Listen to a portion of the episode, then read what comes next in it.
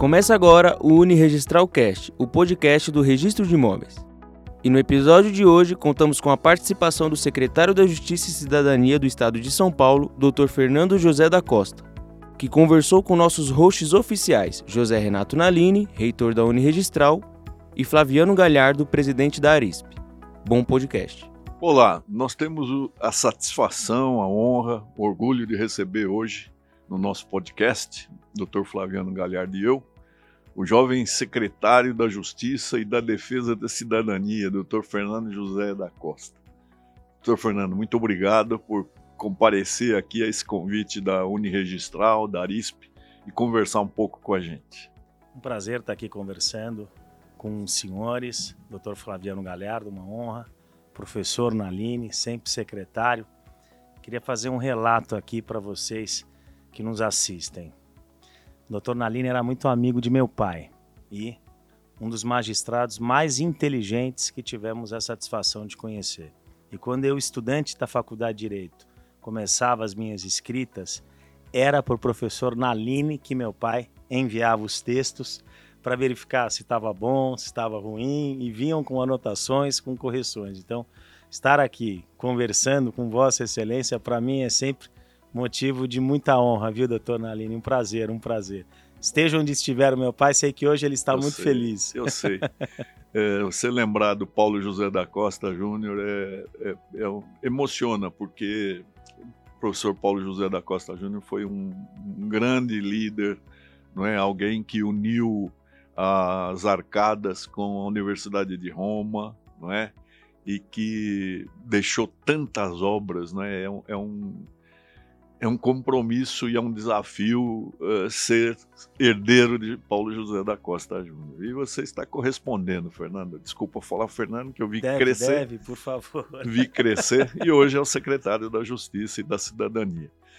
Como é que está sendo essa experiência na Secretaria da Justiça? A, a, sua atividade sempre foi a continuidade daquilo que é uma dinastia, né? Seu avô, seu pai, no, na, na, advocacia mais sensível, né? A mais humana, que é a advocacia criminal. E agora você está no governo. Como é que é isso?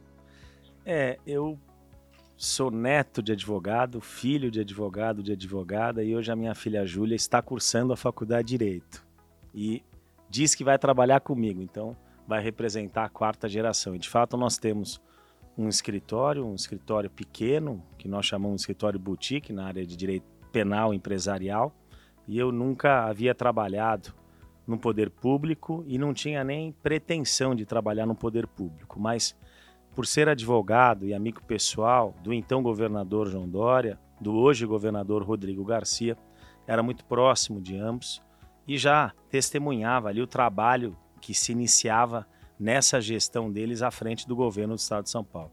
Já vinha acompanhando o João na prefeitura e posteriormente no governo.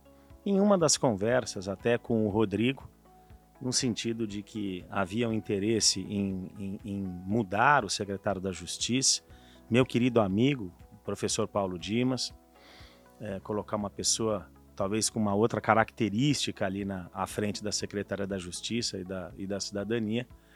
E veio ali um convite informal e eu ali pensei, eu falei, olha, eu admiro tanto o trabalho de vocês, estou vendo que é um trabalho diferenciado. É, aí por, por dois anos, dois anos e meio, eu, eu aceitaria o desafio. Ele foi conversar então com Dória, e a primeira resposta do Dória foi: o Fernando não vai aceitar vir para a vida pública, deixar ali a vida privada, dono da sua agenda. E o Rodrigo disse: não, ele disse que aceita. E de fato aceitei e fiquei, sem dúvida nenhuma, muito feliz com o trabalho. Trabalha-se muito, o senhor sabe disso. Trabalha-se muito, trabalha-se todos os dias. A gente inicia seis da manhã, às vezes um pouco antes, acaba meia-noite, trabalha sábado, muitas vezes domingo, se não trabalha, tem algum evento, ou pelo menos está discutindo temas, estudando pautas. Então, mas é um trabalho muito prazeroso, principalmente à frente de uma secretaria que tem tudo a ver com a minha profissão, né? Então a gente fala de direito, a gente fala de justiça, a gente fala de cidadania, a gente fala de direitos humanos, a gente fala de direito à igualdade, a gente fala de combate a todos os tipos de discriminação. E a gente tem lá vários programas, programas interessantíssimos, que, para ser bem sincero, muitos eu conhecia de forma muito superficial. Você tem o CRAVE, Centro de Referência e Apoio a Vítimas, vítimas de acidentes. Qualquer tipo de acidente.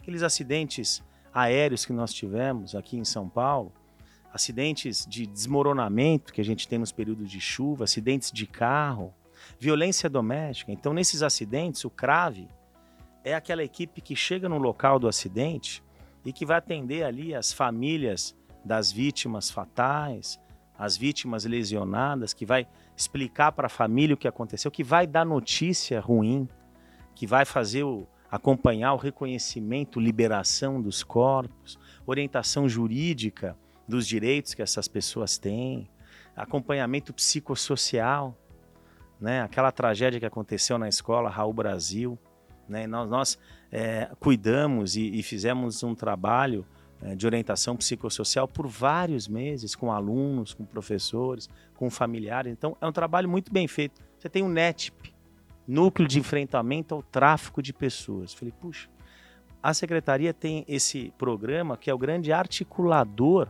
junto com a polícia, com o Ministério Público, com o consulado, né, com o SIC que nós temos, o Centro de Integração da Cidadania, tem um SIC do imigrante. Então o NETP participa de operações porque, diferentemente do tráfico de drogas e de armas, que você tem como objeto do crime um bem material, no tráfico de pessoas é o próprio ser humano o objeto do crime. Então, ele ali é vítima de uma mentira, de uma ilusão, de uma vida melhor, de uma oportunidade melhor. Normalmente são pessoas vulneráveis de regiões aqui do Brasil ou muitas vezes do exterior, né, de países onde ele não tem uma perspectiva de vida melhor, acredita, vem, acaba sendo vítima do tráfico de pessoas e posteriormente do crime subsequente que normalmente mulheres você tem exploração sexual, homens e mulheres a exploração laboral, trabalho escravo, você tem o tráfico de órgãos e você tem a adoção ilegal, doutora Aline. Então, assim, é um trabalho muito, muito importante que a gente vem fazendo lá. O SIC, que é o Centro de Integração da Cidadania, são 18 unidades. Ele atende uma média de 150 mil pessoas por mês. E diferentemente do Poupa Tempo, as pessoas conhecem muito o Poupa Tempo, que é aquele programa interessante que produz documentos de forma célere. O, o SIC faz a mesma coisa, ele também produz os documentos, mas ele tem um trabalho social que o Poupa Tempo não tem. Orientação jurídica. Então tem lá o conselho tutelar. É ele que faz as grandes mediações, as grandes resoluções de conflitos familiares, principalmente muitas vezes aquela situação de ter que retirar a criança de uma família porque tem risco à sua integridade física, risco à sua vida. Então é, é um trabalho importante. Você tem lá a Defensoria Pública. Um dia eu, acompanhando um trabalho no SIC, participei de uma conversa de uma mãe que tinha uma filha com esclerose múltipla, pequena ainda, e que fazia serviço de limpeza, ganhava lá um salário mínimo e gastava 80, 90% do salário com um medicamento e o tratamento da filha. E ela simplesmente desconhecia que é obrigação do Estado pagar o tratamento médico da filha. Então, estava ali a defensora pública já preparando uma ação, orientando a mãe. Então, ela vivia praticamente de doações. Quem dava comida, quem pagava aluguel, alguém pagava a luz. Há anos. Ia continuar a vida inteira. Então, essa orientação jurídica, o SIC faz. Hum. Você tem convênio com a OAB, então você tem mutirão também com os advogados. Você tem trabalhos sociais. Você tem, por exemplo, o SIC do imigrante. O SIC do imigrante, ele muito refugiado. O também, refugiado, né? o imigrante. Então ele divide em três etapas. A primeira etapa, o acolhimento, e aí aonde a pessoa vai ficar. A segunda, a regularização. E a terceira, a capacitação e inclusão social. Você tem curso de português, curso de costura, curso de carpintagem, curso de matemática. É, é, o trabalho que você faz no Estado, doutor Nalino, que foi secretário, sabe bem do que eu estou dizendo, é, é, é, é, muito importante e o que eu venho fazendo até é muito a, o trabalho de divulgação desse trabalho. Então, claro que a pandemia ela trouxe aí uma, uma, uma, uma, um, uma transformação do mundo mais digital, né? Então a gente criou aplicativos. Hoje a gente consegue fazer esses cursos de forma híbrida. Então não só mais o presencial, como também a distância. Então você aumentou o leque né, de pessoas que podem receber o serviço do Estado gratuitamente e cá entre nós, a grande parte da população desconhece. Sim. Eu tenho aqui mais 20 serviços, senão a gente fica aqui até a noite falando. É, é, é um, um, serviço de comunicação, né? O, é comunicação. É, e, e a, a, reputação do, do, governo do Estado é, só vai se elevar quando a população conhecer tudo isso, né? E a Secretaria da Justiça, que é, antigamente tinha funções é, muito restritas, hoje é um repositório de muitos institutos, entidades e houve um agrupamento ali, né? Você sente que é um universo, não é? É um universo. Por exemplo, uh, eu imaginava quando eu entrei, a gente, Secretaria da Justiça, da Justiça, então que a gente ia ter aquele relacionamento institucional com o poder público, principalmente as autoridades ligadas ao mundo jurídico, Poder Judiciário, Ministério Público, Defensoria Pública, OAB, Procuradoria do Estado. E na verdade, isso se faz. Mas isso é o que a gente faz ali de, de, de, de, assim, o que se faz de menos. Sim. Porque o que se faz é. de mais na secretaria é cidadania. É. é cidadania na veia. É direitos humanos. Exemplificando, a pauta igualdade de gêneros, a pauta defesa dos direitos da mulher é uma pauta muito forte na secretaria. Em 2003, foi criada a legislação estadual que pune administrativamente quem pratica discriminação à mulher. Essa discriminação é, precisava do decreto regulamentando, ou seja, sem o decreto do governador regulamentando, ela não poderia ser aplicada. E não havia sido aplicada até então. Então, nós, esse ano, fizemos o decreto. Então, a partir de agora, no estado de São Paulo, qualquer pessoa física ou jurídica que discriminar a mulher vai ser punido com pena que pode chegar até cerca de 16 mil reais. Primeiro processo aberto, inclusive tem um convênio com o Tribunal de Justiça para se tentar inicialmente uma mediação entre as partes e não se alcançando, se abre o processo administrativo, respeitando o contraditório, ampla defesa, e final chega a ser uma decisão. Foi esse processo desse procurador que agrediu aquela procuradora geral em registro, doutor Flaviano, então foi o primeiro processo, porque acabamos de, de, de tornar vigente essa, essa legislação. Então, nós temos também a legislação que pune administrativamente a LGBTfobia, o racismo, a intolerância religiosa. Nós temos o Fórum Interreligioso, que tem 100 entidades e as matrizes africanas são muito preconceituadas. Então, são muitos os processos abertos. Então, a gente fica divulgando também a legislação, porque as pessoas falam: ah, Violência doméstica é crime, é crime. Violência doméstica é ilícito civil, é ilícito civil se a vítima propor uma ação civil indenizatória. Mas também é infração administrativa. Agora, a infração administrativa que não precisa do aceite da vítima para que o processo seja aberto. E é uma finalidade de punição educativa. É pedagógica. É pedagógica, né, né Porque as é pessoas vão, vão aprendendo. Vão aprendendo. Né? Secretário, Fala, Flaviano. Não, só agradecer a presença do senhor aqui na Arisp, na, no nosso podcast. E eu, quando assumi a presidência aqui da, uh, da Arisp, o primeiro evento que eu fui convidado foi pela Secretaria de Justiça é, para participar de uma cerimônia de entrega de títulos. Né? Opa! Né? A gente está falando de cidadania, né? É isso aí. E, e assim, foi a primeira, a primeira ocasião que eu participei e, e foi emocionante, doutor Aline, porque as pessoas saindo com o título de propriedade, já estava na posse daquela casa, daquela, né, daquele imóvel. Isso é cidadania. É, cidadania na veia, né?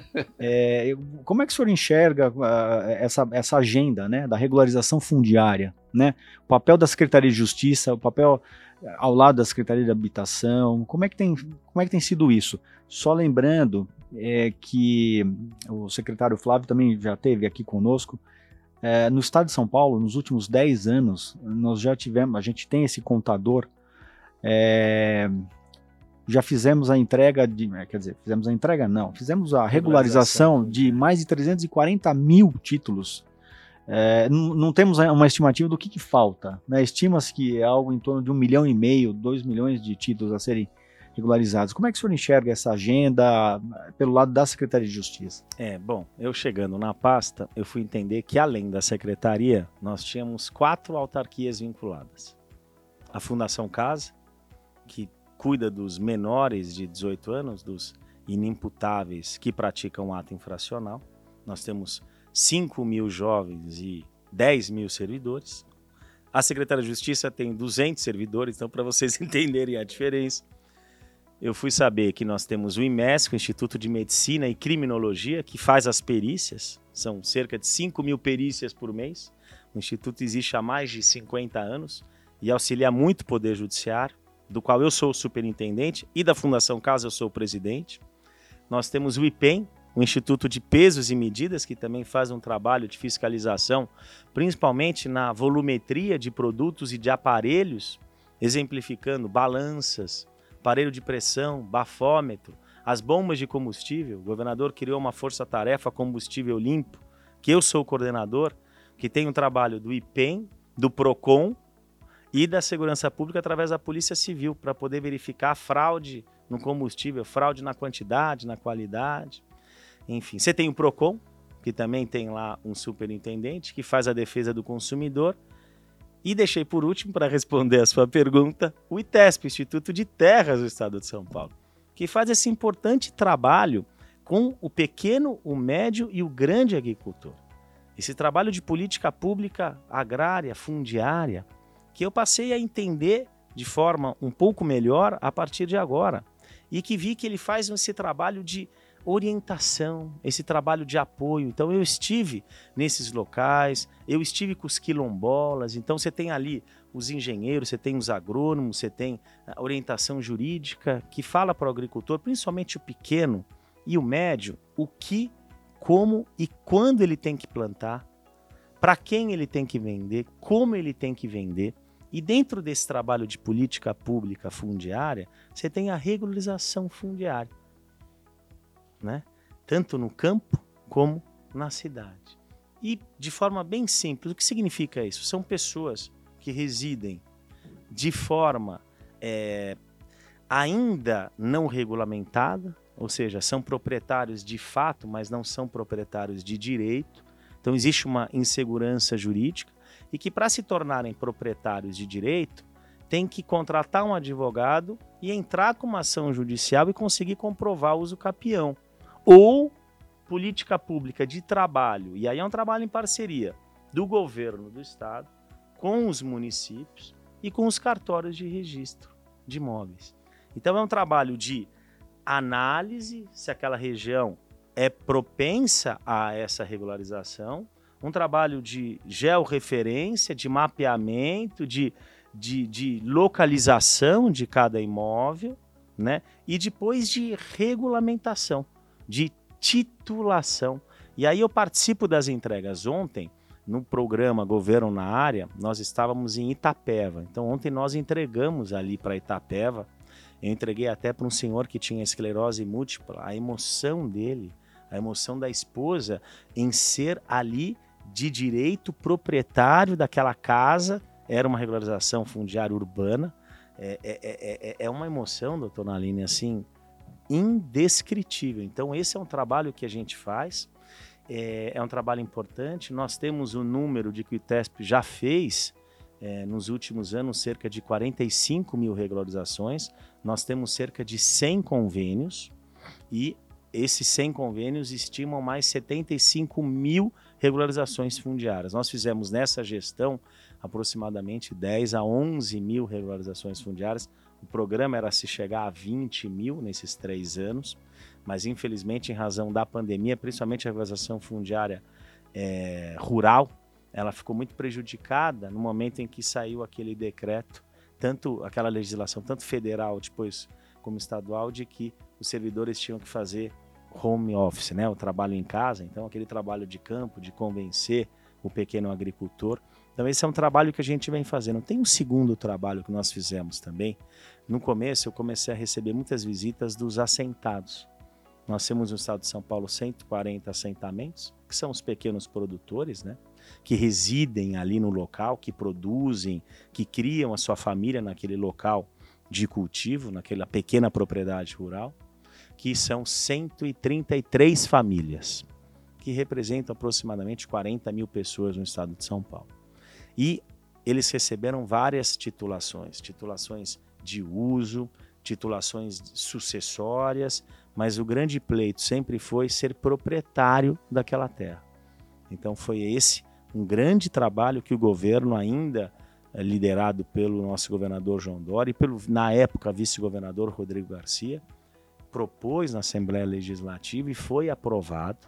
Então hoje os assentados no estado de São Paulo podem ser proprietários das suas terras. Então é recente, é recente, foi aprovado agora em alguns meses. Então é, existem alguns requisitos, eles serem ali é, estarem ali na terra produzindo, estarem há pelo menos 10 anos, pagarem o valor da nua propriedade, que é um valor menor do que o imóvel, porque não conta as benfeitorias de 10%, é um valor simbólico, isso não chega a 2 mil reais e podem pagar isso parcelado em até 10 anos. É aquela ideia de pagar para valorizar. Pagar para né? valorizar, pra, pra mas graça, é um dinheiro é. que volta para o agricultor, para o pequeno agricultor também. E não podem vender nos próximos 10 anos, mas hoje ele pode ser proprietário dessa terra que ele vem cultivando, produzindo, ganhando seu dinheiro, ajudando a economia e a, o agro principalmente e criando a sua família. Então era um pleito. E estamos trabalhando já já foi enviado para a Assembleia um projeto do Vale é, do Paraíba, que é um problema sério que existe lá de, de, do grande agricultor, que são acima de 15 módulos rurais. É, é uma briga judicial, alguns casos ali são, acho que 98 propriedades, grandes propriedades. Você tem ali processos com mais de 50 anos.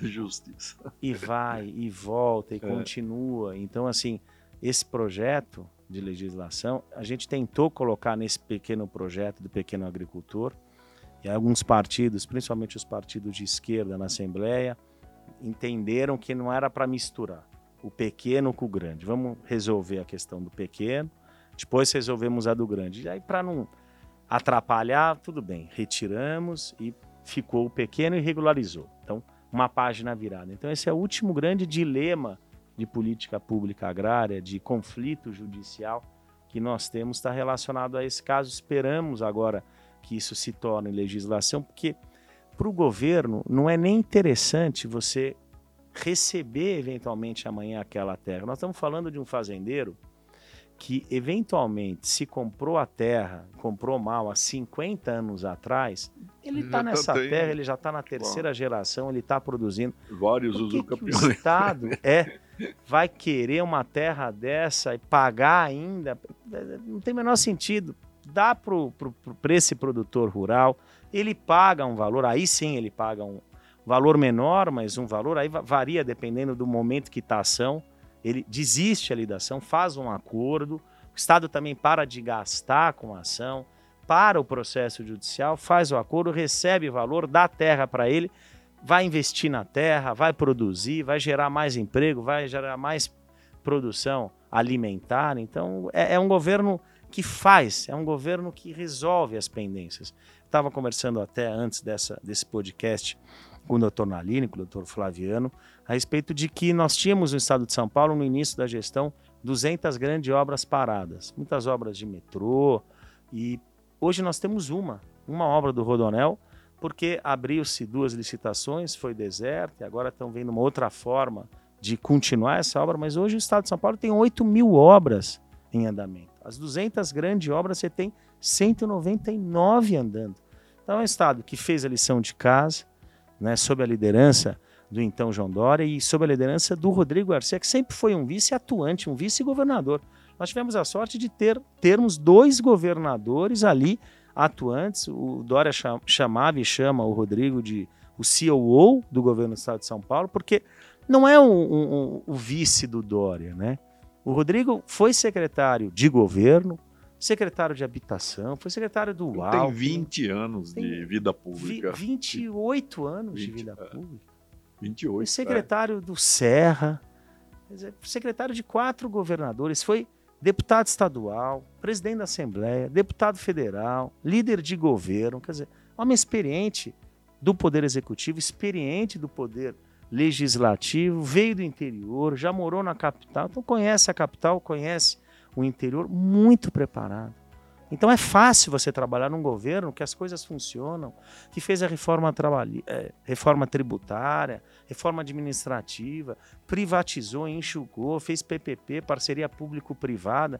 Então você tem dinheiro, enxuga a máquina. Por exemplo, vamos falar da Fundação Casa. Nós fizemos uma transformação na Fundação Casa. A antiga FEBEM, que tinha rebeliões, que tinha problemas, doutor Naline, que foi presidente do TACRIM, que foi do Tribunal de Justiça, sabe ali dos problemas corriqueiros. Nós tínhamos rebeliões semanais que aconteciam ali na Fundação Casa. Nós não tivemos rebelião ano passado. Tivemos uma pequena no ano retrasado. Diminuímos a, a, os grandes centros, fizemos pequenos centros. Hoje nós temos um número menor de jovens, nós suspendemos a atividade de 30 centros, fizemos dois programas de demissão incentivados, saímos então de 11.500 servidores para 10 mil servidores, enxugamos a máquina em 150 milhões de reais por ano. Para quê? Para investir com qualidade na Fundação Casa. Estamos reformando até agosto, doutor Nani, todos os 116 centros. Reforma elétrica, hidráulica, centros tinham problema de iluminação, problema de entupimento, de esgoto, de pintura. Quer dizer, os jovens ali residiam é, com total desrespeito à dignidade humana. É. Então, hoje, reformando as quadras, colocando pista de skate, televisão era uma televisão desse tamanho, de 14 polegadas, ali que pegava 3, 4 canais, colocamos televisão grande, 55 polegadas com internet. Então, eles conseguem assistir vídeos, seriados, é, exercícios da Secretaria da Educação, que tem convênios. Professores falam que, que de, maravilha que a Fundação Casa fez. Compramos 3.300 tablets. Os jovens têm tablet, têm inclusão digital, capacitação pós-medida. Eles estão participando de concursos. De concursos, e, e, saindo ETEC, bem. É. FATEC, é. votação. É, é uma trans... Eu, eu vejo jovens, doutor Flaviano, eu nunca imaginei que eu fosse ouvir isso dizendo que não querem sair da Fundação Casa. Que a vida que bom, deles né? na residência é, é, pior do que na Fundação Sim. Casa. Ali eles têm conforto, eles são tratados com respeito. A alimentação, quer dizer, é uma coisa. Investimento, nós temos hoje uma ocupação de 80%. Os centros têm 20 jovens, 30 jovens. Ou seja, nós temos 4.500 jovens, 4.700 jovens para 10 mil servidores. São dois servidores para cada jovem. É uma, uma transformação na fundação. Então, responsabilidade com o dinheiro público e gestão. Gestão na veia. Então, o pessoal falou até, é, quando eu entrei no governo, falou: olha, o senhor vai ser secretário da Justiça, o senhor pode aceitar esse ônus de ser presidente da Fundação Casa ou não. Mas ali é um barril de pólvora. Eu falei, puxa, quem vem da área criminal, né, quem é professor de direito penal, processo penal, filho do Paulo Zé da Costa, mais de 65 livros publicados, ser presidente da Fundação Casa é uma honra para nós, é uma experiência de vida, um desafio. Então eu falei, mas eu aceito com enorme prazer. Do IMES eu aceitei dizendo, olha, em algum momento vocês têm que botar algum superintendente, porque eu não sou médico, não entendo de medicina, mas estamos ali fazendo até um, um bom trabalho. Claro, tem excelentes servidores. Eu queria até fazer aqui um parênteses, um elogio aos servidores, aos servidores que trabalham nessas autarquias vinculadas, aos servidores da Secretaria da Justiça. É, doutor Aline, o senhor que vem da vida pública sabe disso, por exemplo, são servidores de 20, 30 anos de casa, são apaixonados pelo que fazem, recebem a gente de braços abertos. Né? Nós entramos numa secretaria, você entra numa sala, você nunca entrou na vida. com uma secretária que de repente eu tenho a, a, Simone, a famosa Simone, que era secretária do meu pai, está no escritório conosco há 40 anos, 35 anos, 35 anos pelo menos. De repente, uma secretária nova, Cida, que já foi secretária de cinco, seis secretários. Falei, bom, essa é boa, porque essa sabe o que eu vou ter que fazer.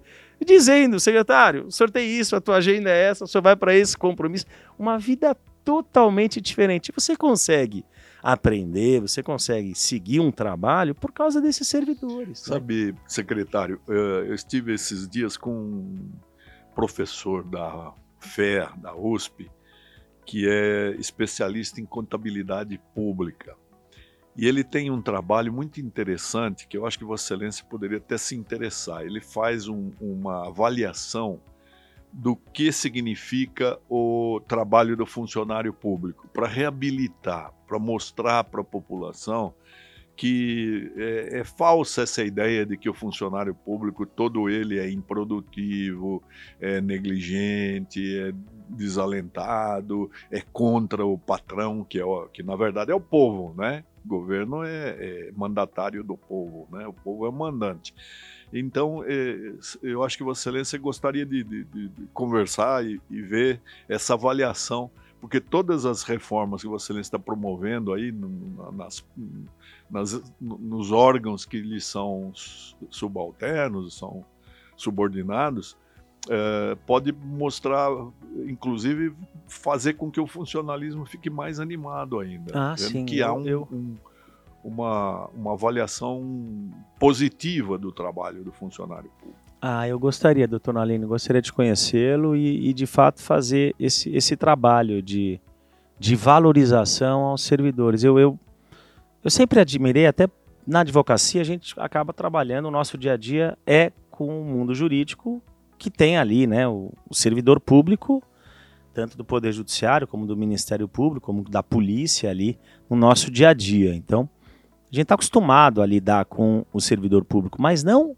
sempre de fora, né, para dentro. Agora eu estou de dentro para fora. Então, de fato, é um trabalho interessante e é, e é, e é, é, é valoroso, é bonito, é bonito, é bonito. É Secretário, e o que, que Vossa Excelência acha dessa solução do Constituinte em 88, que transformou os cartórios em delegações extrajudiciais, onde a inspiração é a iniciativa privada, então Uh, eles têm que, que, ser eficientes, não é? porque é exigência da sociedade, do mercado, e o Estado não coloca um centavo nessa atuação que resulta do empenho do próprio delegatário. Né?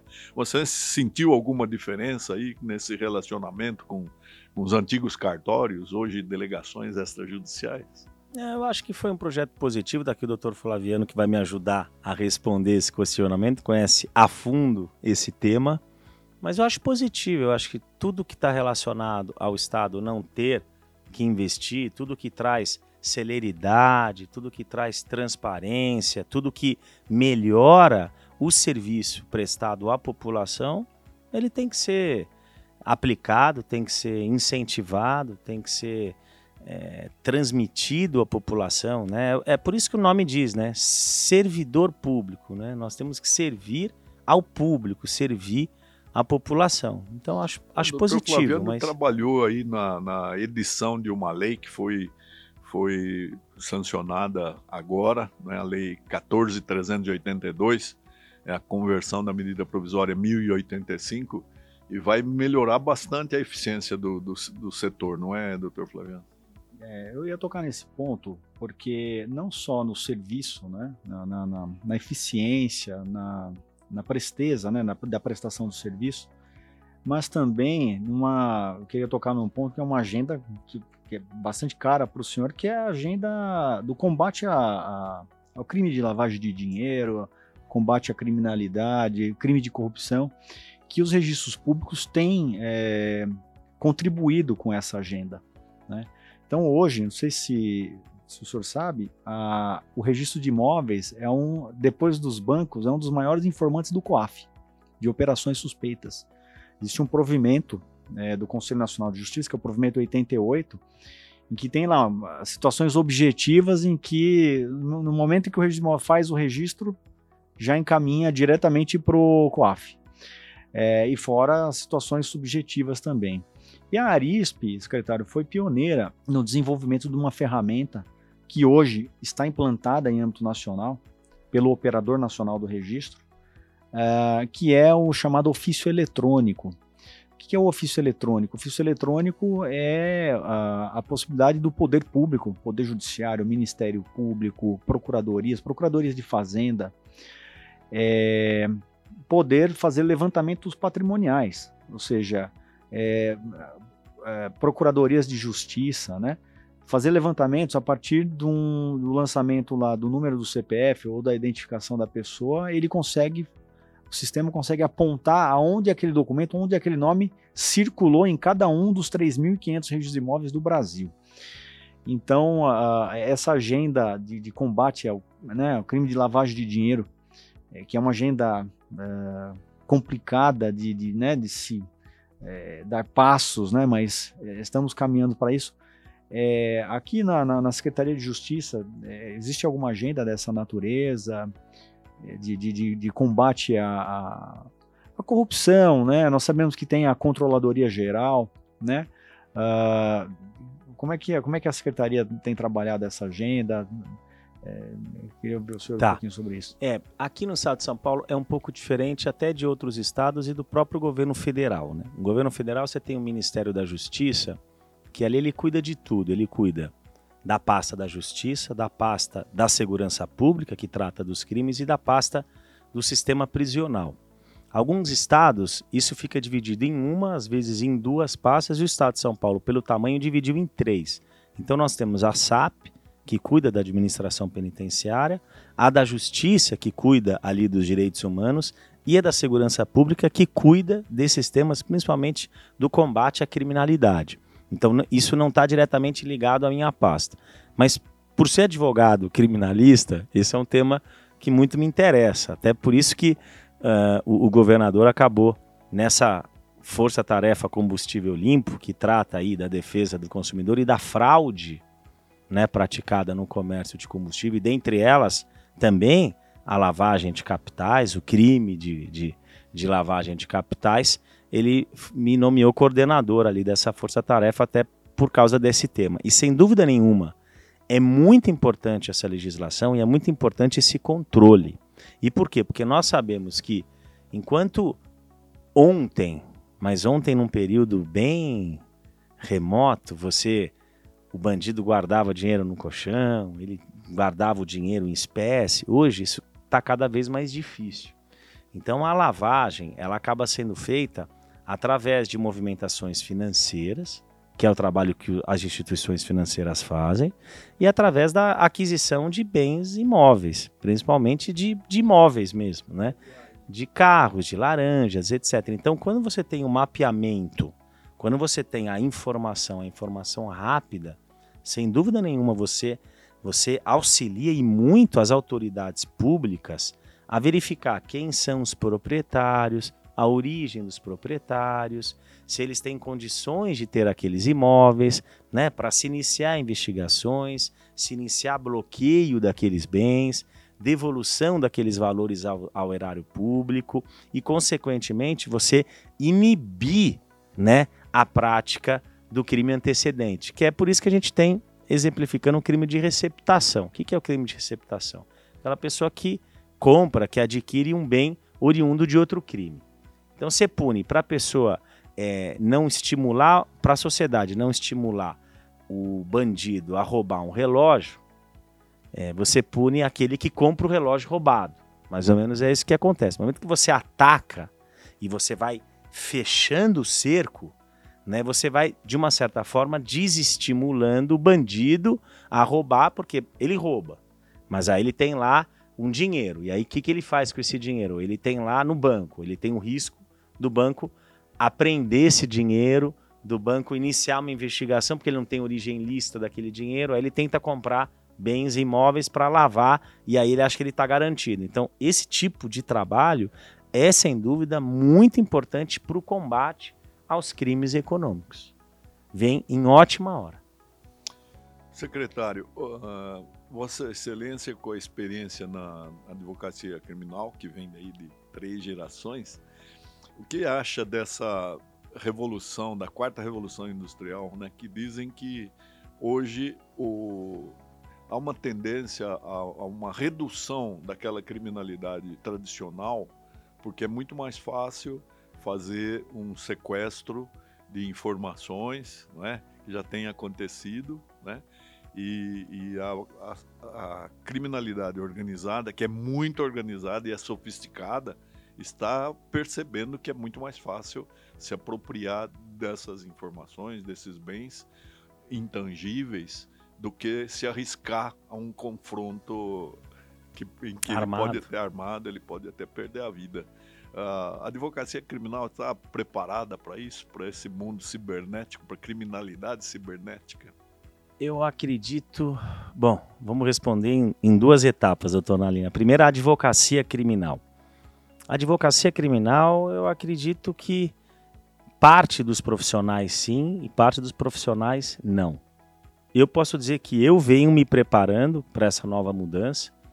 Inclusive, uh, alguns anos atrás, quando eu defendi o doutorado na, na São Francisco, estamos falando aí de mais de 10 anos, a minha tese foi locus delicti nos crimes informáticos. Então, eu já tinha uma visão de crimes informáticos e uma visão de que o mundo iria mudar com relação a esse tema. E é de fato o que vem acontecendo. Então, acho que principalmente os profissionais, talvez mais novos, né, mais interessados no mundo cibernético, vêm estudando esse tema. Mas agora falando como servidor público e falando sem dúvida nenhuma aqui em defesa do combate à criminalidade, é muito importante que o poder público ele se reinvente e vem fazendo isso, investindo em tecnologia, investindo em capacitação, investindo em novas plataformas e recursos para poder mapear esses tipos de, de, de, de passo a passo digital, em movimentações financeiras, em compra de bens, de carros, eh, de barcos, de helicópteros, de imóveis, de transferências financeiras. Então, por exemplo, no caso aqui da, da pandemia. Quer dizer, na pandemia se veio aí uma, uma, uma mudança financeira com a criação do Pix, que é uma forma muito fácil de se transferir dinheiro dentro do sistema bancário.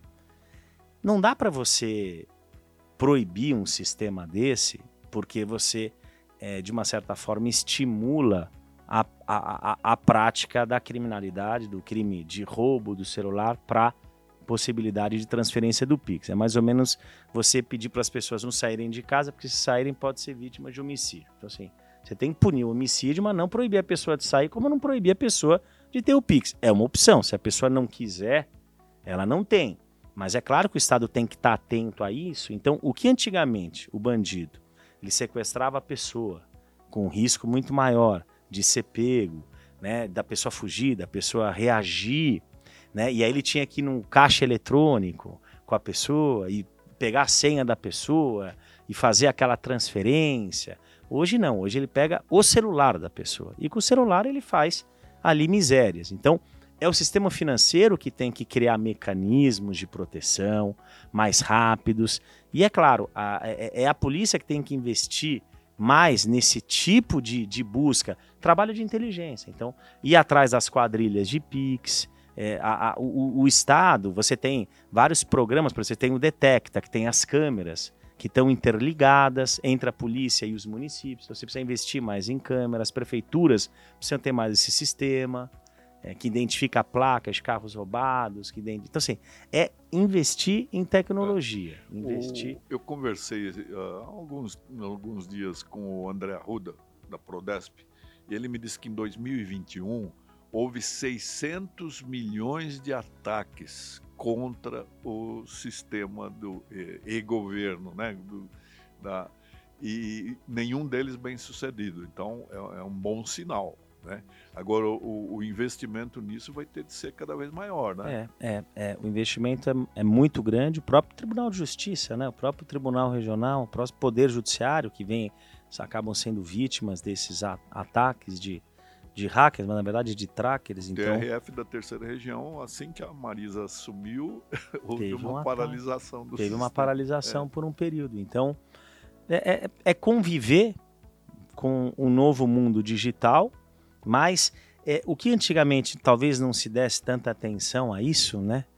É, hoje eu acho muito importante. Hoje, quando se fala de investimento, investimento em TI, investimento em tecnologia, em informação, ele passa a ser talvez um dos, dos, dos temas mais importantes, mais importantes é. dentro de uma empresa pública, dentro de uma empresa privada. Né? Ah, não, vamos investir em serviço, em qualidade, em capacitação. Não, vamos investir também em tecnologia, em proteção de dados, né? Eu acho que talvez uh, fazer uma. A gente precisa reformar algumas legislações, né? Sim. Então, assim, a gente tem um Código Penal de 1940, é. existe um, um projeto aí de lei, e acho que é um tema interessante, esse projeto que criminalizaria o chamado passante, que é a pessoa que cede a conta bancária para aquele que vai fazer a transferência do Pix, que também é um laranja, e aí daquilo ali ele saca, ele recebe o dinheiro. Então, assim, há, há um projeto de lei para criminalizar, que esse não está criminalizado. Então, assim, você tem aquilo e tem que aumentar algumas penas. Eu, eu, eu, eu vejo a questão da, das saidinhas, que eu acho que, que, que tem que permanecer, eu acho que a gente tem que ter uh, uma progressão prisional, tem que ter um preparo, a finalidade da pena ela é também ressocializativa, mas você tem que talvez diminuir o prazo do período. Você não pode é. ter um crime Agora, comum a progressão com um sexto de pena. Um sexto de pena é menos de 20% de uma pena. Então, quer dizer, Mas... então a pena não é de 10 anos, então a pena é de menos de 2 anos. Então, assim, isso, isso precisa. Não precisa ter cinco saidinhas, eu acho que precisa na sua Dá uma pena que é o que acontece como um pouco. Secreto, como advogado criminal, né? Eh, eh, que, que vai voltar a ser, espera um é, dia, porque a advocacia sente falta de você. Né? É, e eu dela. Mas o, a justiça não prende demais. Nós não temos, assim, hoje o, o Estado de São Paulo é, é, é o maior detentor da, da, do sacrifício da liberdade, né? Será que o, aquele pequeno uh, usuário de droga que para poder sustentar seu vício vai comerciar uma pequena quantidade e é logo uh, carimbado como traficante, será que ele não é ruim que ele ingresse no sistema carcerário? Porque é um lugar que precisa existir, porque há pessoas que não podem sair, mas o melhor seria que não se entrasse, né? Porque é. ali dentro Olha que interessante, o senhor magistrado, e o senhor sempre foi magistrado garantista, defensor dos direitos humanos, e eu aqui, como advogado criminalista, sendo mais severo que o próprio magistrado. A resposta, doutor Alílio, é sim e não. É, é, e, e, eu, vou, eu vou explicar o porquê. É, o Estado de São Paulo, o Estado de São Paulo, a legislação, sim, prende mais do que deveria. Então, quando a gente fala de, de reavaliação das penas, e aí talvez da aplicação de penas alternativas para determinados tipos de crime. Eu acho que principalmente os crimes econômicos, é, você pegar um grande estelionatário e colocar ele num sistema prisional, ou é talvez, é é, ou castigo, talvez né? ele entra graduado, a gente fala isso, ele entra graduado é, em estelionato e sai pós-graduado em lesão corporal, em facção criminosa, em organização criminosa, associação criminosa. A gente, a gente precisa rever isso. Mas, em contrapartida, determinados tipos de crime, a lei tem que ser mais severa. Porque aí você pega os países desenvolvidos e quando você fala muito, ah, por que, que isso funciona nos Estados Unidos? Porque ali se tem medo da legislação. E a gente verifica aqui, eu vou dar exemplo dos combustíveis. Nós temos, segundo dados da, da Faculdade Getúlio Vargas, um desvio e uma sonegação por ano no mercado de combustível de 15 bilhões de reais. Isso vai com fraude já na compra do combustível, que eles não compram o etanol, eles compram o metanol, que tem outra finalidade, e transformam ele em combustível, então eles já sonegam o imposto. Aí eles compram, ou, ou eles mesmos, roubam combustível dos dutos e de caminhões tanques e revendem. E aí esse combustível não tem procedencialista, então ali ele pratica receptação, ele pratica crime contra a ordem tributária, ele pratica crime contra a relação de consumo, e aí ele frauda a quantidade e qualidade do combustível. Aí você pega um, um, uma pessoa que furta o combustível e que vende, ele vende, vamos colocar aí o preço médio no estado de São Paulo, uma gasolina comum, R$ reais. E aí ele frauda mais a quantidade, ainda batiza essa gasolina. Então esse lucro dele vai para 10 reais o litro. E ele vende uma média num posto comum 50 mil litros por dia. Então você pega 50 mil vezes 10, você está falando de 500 mil reais para quem está sonegando todo imposto de renda, o imposto de renda, o imposto eh, tributário, eh, você está ali lucrando na veia 500 mil reais por dia. Num posto. Isso dão 5 mil, milhões de reais em 10 dias, e isso dão 15 milhões de reais num, num mês. E aí você fala, qual é a pena do crime 2 a 5 anos? Que o senhor sabe que vai para a pena alternativa.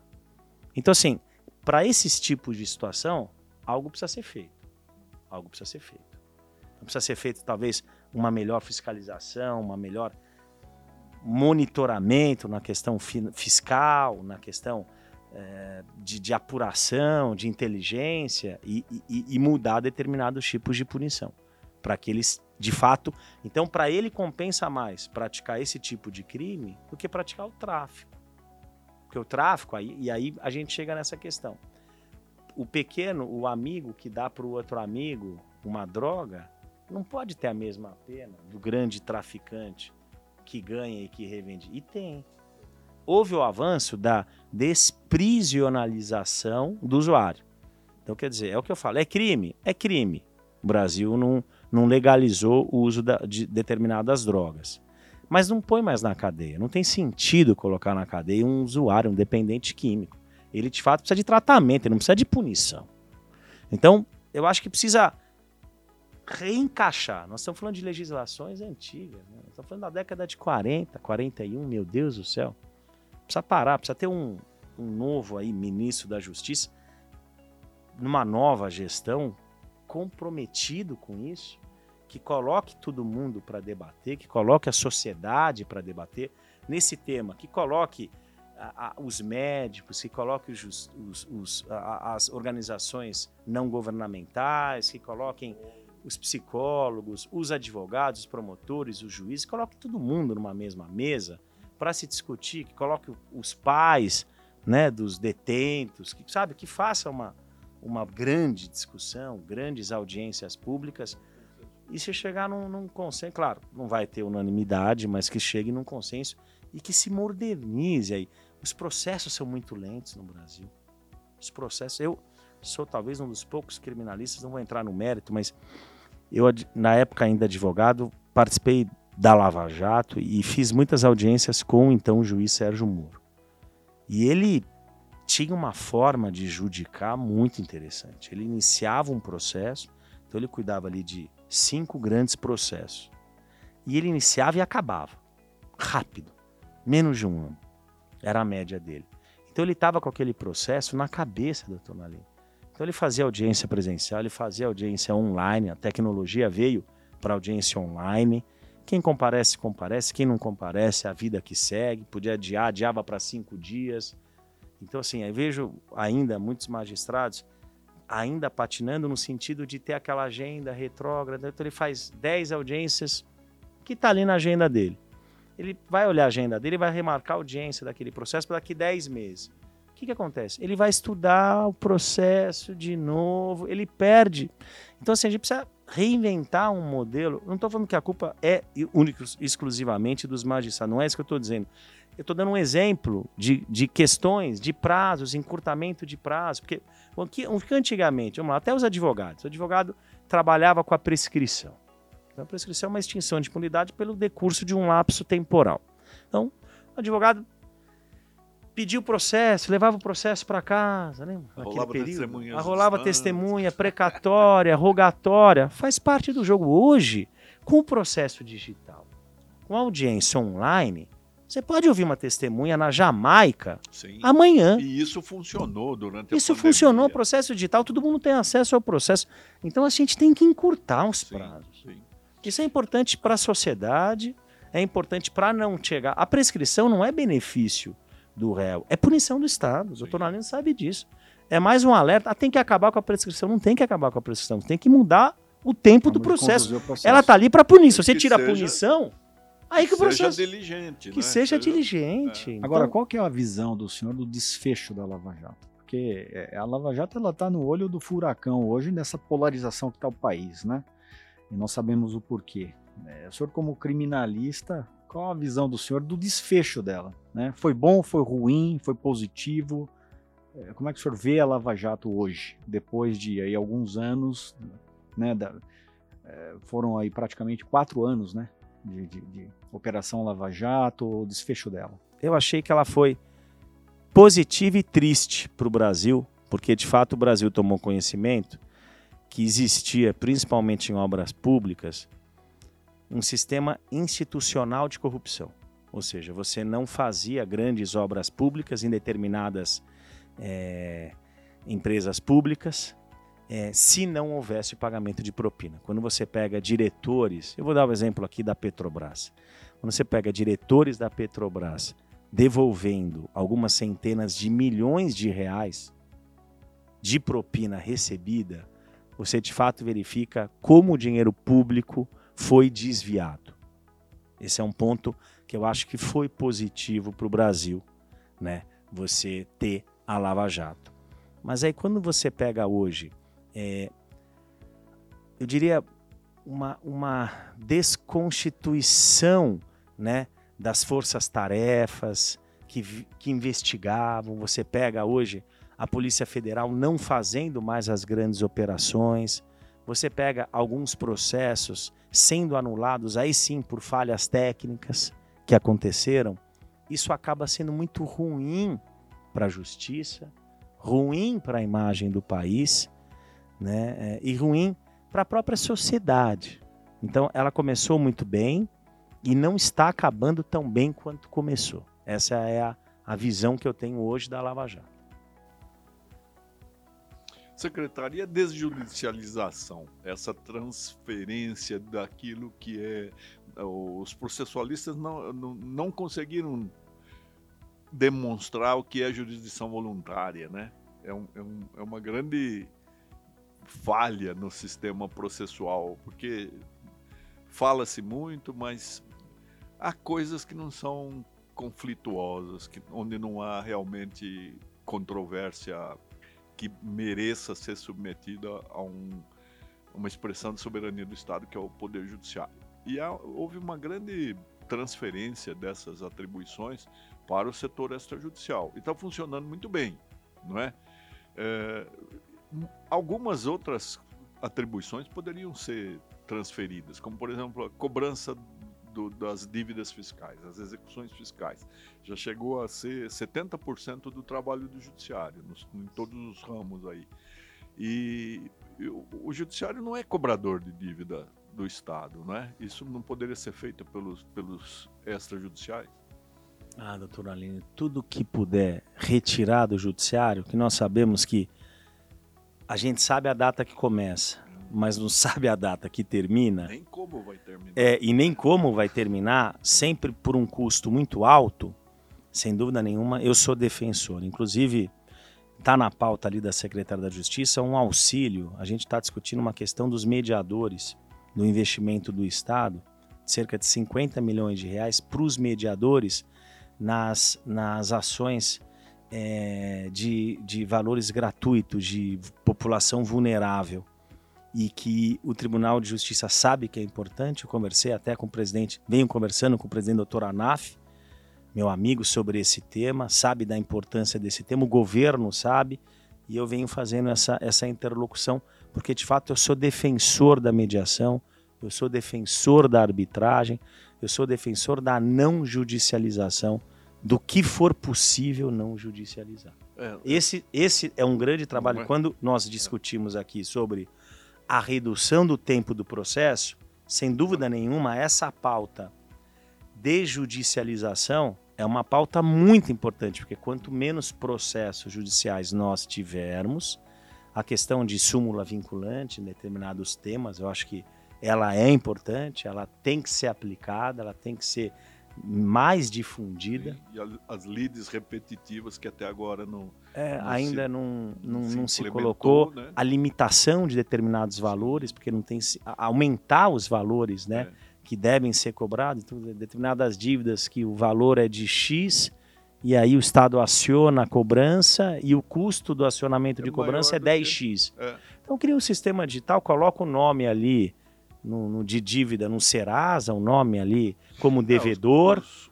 E, e, segue a vida. Não, não compensa para o Estado, não compensa essa cobrança. Então acho que precisa, precisa mudar. Muita coisa precisa, precisa, precisa mudar.